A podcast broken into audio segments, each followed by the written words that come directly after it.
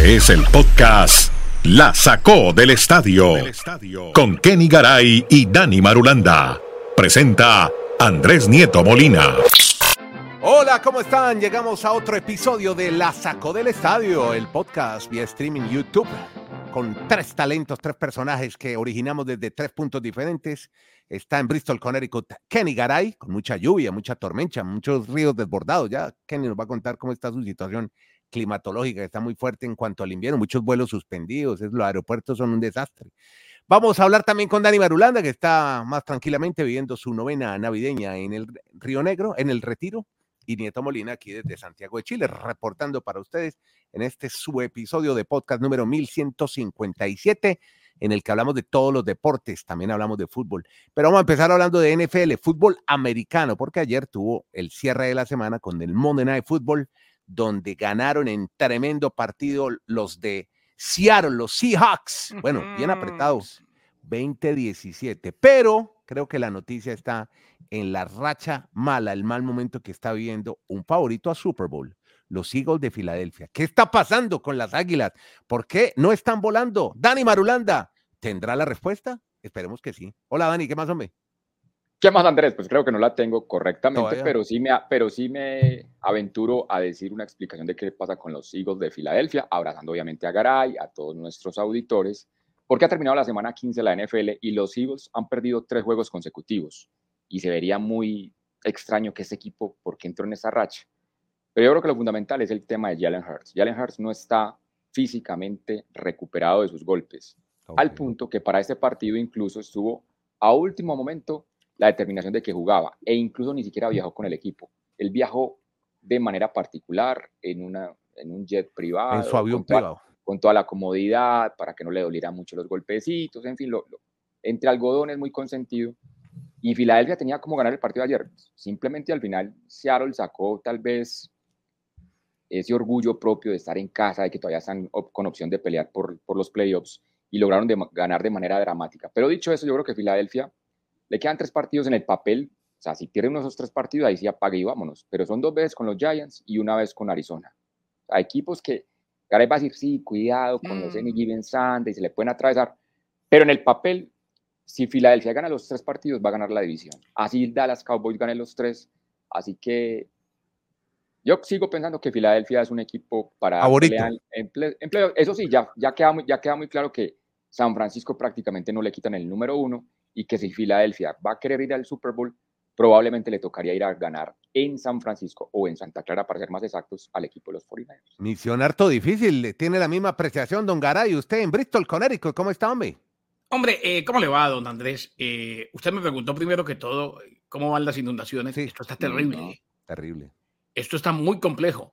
Eh, inclusive, esta mañana, usted sabe que me levanto a las 5 de la mañana y a esa hora mientras... No perdió el hábito usted, la radio de temprano. No, y es que eh, yo soy de los que pienso que... Ah, lo hice por qué, por 30 años, levantándome a las 4, o sea que para mí las 5, las 5 y media, ya ese, un, ya ese dormir demasiado. Y a esa hora ya estoy con Andrés Nieto en el WhatsApp. Resulta que cuando me levanté, en el techo ya salió la humedad. Claro, no, gotera todavía no, pero salió la humedad de tanta lluvia. Ya tocó llamar al techero para que venga. Y eso, eso es lo mínimo. Techero. Hay eh, techero, sí. Techero es el, el que trabaja en techos. Lo que llama usted en su inglés de Elizabeth, New Jersey, roofer. Entonces, no, y eso es lo, eso es lo menos. Aquí hay hoteles que han tenido que cerrar. Por la humedad. Eh, no, no, pues, inundados. La inundación, la inundación, claro. Aquí, aquí cayeron árboles y rompieron techos de casa, no uno, dos, tres o cuatro. Y en el área de New Hampshire, de Vermont, fue mucho peor. Tuvieron que entrar a rescatar gente. Eh, un puente se cayó, en fin. Fue un fin de semana lleno de lluvia. Yo no estoy tan de acuerdo con Marulanda, aunque, a ver, primero, la excusa del quarterback, sí, yo entiendo que Jalen Hurts viene mal y no se ha recuperado pero señores, los hijos de Seattle ganaron con Rulock, el quarterback suplente, que estaba por segunda fecha consecutiva reemplazando a Gino Smith. E, eso sí, una victoria dramática, lo que usted quiera. Pero hay varias situaciones que tenemos que tener en cuenta y no es por el Any Given Sunday, no. Eh, claro que cualquiera le puede ganar a cualquiera, entiendo. yo no lo digo por eso, lo digo porque la NFL es así. Es que lo bonito del deporte es eso, que no hay sobre el papel. Sobre el papel sí, pero sobre el papel no. A ver, por ejemplo, los Eagles, Andrés, tienen que enfrentarse dos veces a los Giants. Rival divisional. Los Giants van a querer como mínimo eh, dañarles el caminado y puede pasar. Mm. Pero si nos ponemos a, hay cuatro cosas. La primera, los 49ers, que bien dijo Marulanda, muy seguramente van a ganar la conferencia, ya tuvieron su bajón, ya perdieron tres en serie alguna vez. Habló de esta temporada. Los Philadelphia Eagles, perdiendo tres en serie en el peor momento. Nunca es bueno perder, pero en diciembre mucho menos. Todo lo que está pasando minimiza la caída estrepitosa en aquel Monday Night Football de los Dolphins de Miami. Ya nadie habla de eso porque los Dolphins ganaron y ahora se enfrentan a los Cowboys de Dallas. Los Cowboys perdieron y feo. Perdieron, y feo ante los Bills de Buffalo. Mm. Estamos hablando de uno de los mejores equipos del año. Mucha regularidad, ¿no? Eh, no, es que, es muy, es que es muy complejo. A esta altura, por eso siempre decimos, después de Thanksgiving, empieceme a hablar. Los Dolphins ganaron el fin de semana con qué? Nueve suplentes, nueve o diez eh, suplentes. nueve titulares, sí, nueve titulares. Sí, nueve titulares. Eh, o sea, y la última, los Chiefs de Kansas City están dejando mucho que desear y por ahí también se viene en el peor de los momentos. Aquí, Madulanda y yo dimos Super Bowl que se repite. Eh, está en duda, eh, está en veremos. Y por ahí, el equipo, a ver, el equipo que mejor está jugando hoy al fútbol americano, hoy, son los Bills de Buffalo. Bien. Eh, cuidado que los Bills, como vienen en curva ascendente en el momento justo, por ahí este año sí se les da lo que no se les ha dado con Joe Allen. Bueno, ahí está. Vamos a esperar a ver. Esperemos ah, a ver. Una cosita, pues digo que Philadelphia, que pues es un rival divisional, los Giants. Pero ¿sabe qué hoy es la atracción en los Giants? El agente que maneja a Devito. El del sombrero. Y se lo presento a Nieto para que lo busque. Es como el típico tano italiano con su indumentaria, Su, vestuario, su, su escúcheme, Dani, escúcheme, Dani. ¿Usted vio Los Sopranos, Nieto? Hágase. Pues sí, la conocimos, la serie HBO. Es el típico italiano que, que, que genera el estereotipo aquel que muchos tienen de mafioso de la época. Este Gandolfini. Eh, exacto, con Gandolfini que en paz descanse. Y es más, si usted va y ve a De Vito, al papá de De Vito, con el agente en la tribuna y los besos que se dan en el partido anterior, cuando el hijo era el típico beso aquel que uno veía en las películas de la cosa dos. Puro, sí, exacto. Y, los, el padrino. Y los dos con esa pinta de Thanos tipo, tipo Norberto Longo. Así. Sí, sí, el padrino 1 y 2, Robert De Niro, Al Pacino, con Coppola dirigiendo. Ahí ve el ejemplo en directo, Andrés. Hoy en los Giants están hablando más de eso que del equipo. Entonces, Philadelphia no le debe temer a esa organización. Bueno, venga que hay más cositas para contarle. En Nueva York. Kenny Garay tiene, sí, no, lo, lo, ya hablamos de los Jets porque Garay tiene un futbolista eh, que se llama Damonta Casio, Casey, ¿cómo lo decimos? Casey. Que ya no va más. Eh, no sé cómo le diga Marulanda, yo siempre le dije Casey. Y definitivamente la NFL, porque es que hoy por hoy podemos decir que hay situaciones en las cuales la NFL mm, está siendo demasiado estricta. Y puede ser, pero es la nueva NFL y hay que entenderlo. Después de la expulsión por un fuerte golpe a Michael Pittman de los Colts, eh, el safety de los Steelers, Damonte Casey, fue suspendido por los últimos tres juegos de la temporada, sin pago repetidas violaciones de las reglas destinadas a proteger la salud y seguridad de los jugadores. Eh, la suspensión incluye también posibles partidos de playoff, o sea, si van a los playoffs, él tampoco puede jugar. Eh, John Runyan es el vicepresidente de operaciones de la NFL y emitió la suspensión textualmente por una violación de la regla que establece que es falta si un jugador golpea con fuerza, con fuerza la cabeza o el cuello de un jugador indefenso en el casco, la mascarilla, el antebrazo o el hombro. O sea, mucha gente habla del targeting y vale la pena que Marulanda nos ayude, que estudia tanto las reglas. El targeting no es necesariamente casco contra casco. Es el, el ejemplo principal, pero el targeting es pegarle en el cuello o la cabeza a alguien indefenso.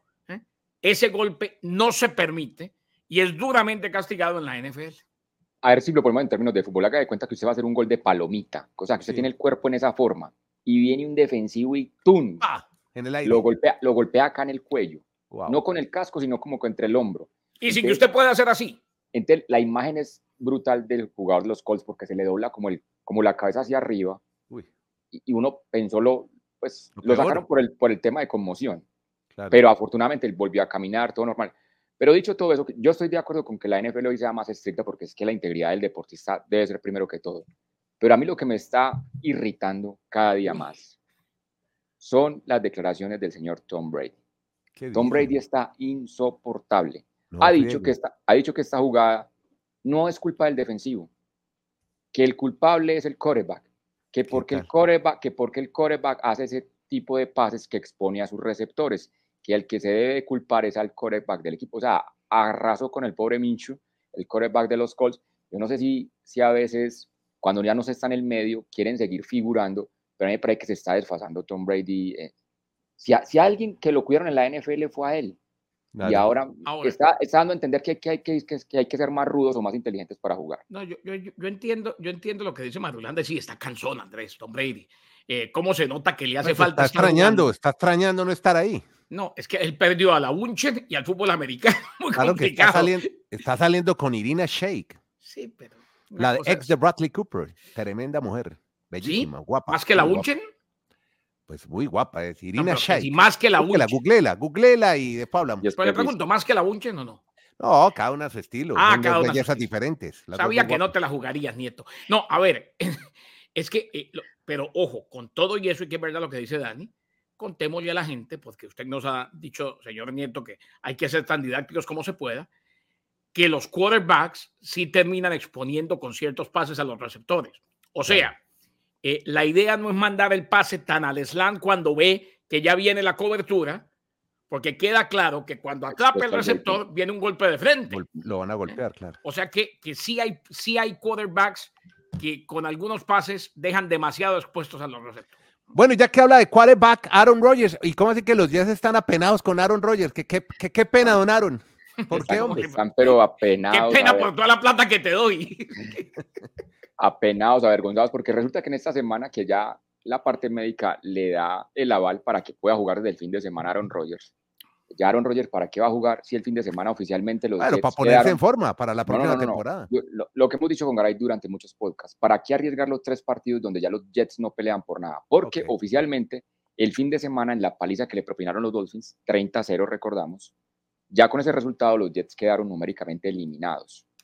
Además con este detalle, de las cuatro grandes ligas que tiene Estados Unidos, la NFL, la MLB, la NBA y la NHL, el equipo que lleva actualmente más años sin llegar a los playoffs son los Jets.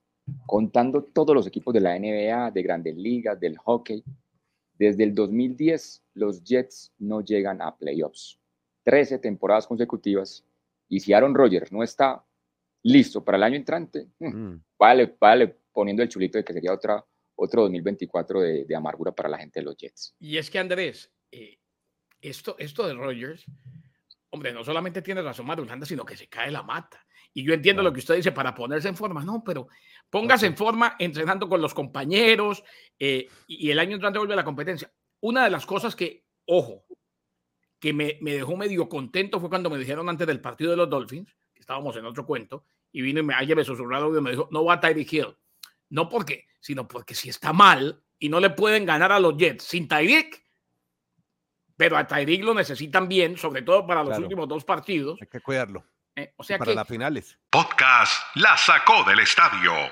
Bueno, ya que usted habló, hermano, de, de, Detroit, que ya que estamos rememorando ese equipo de la ciudad del motor, donde están las fábricas, las factorías automotrices, pues hablemos de motores. Y hay una máquina ensambladita en la costa oeste, en California el equipo de Los Ángeles, los Clippers, están volando, rodando en este caso, carburando más bien.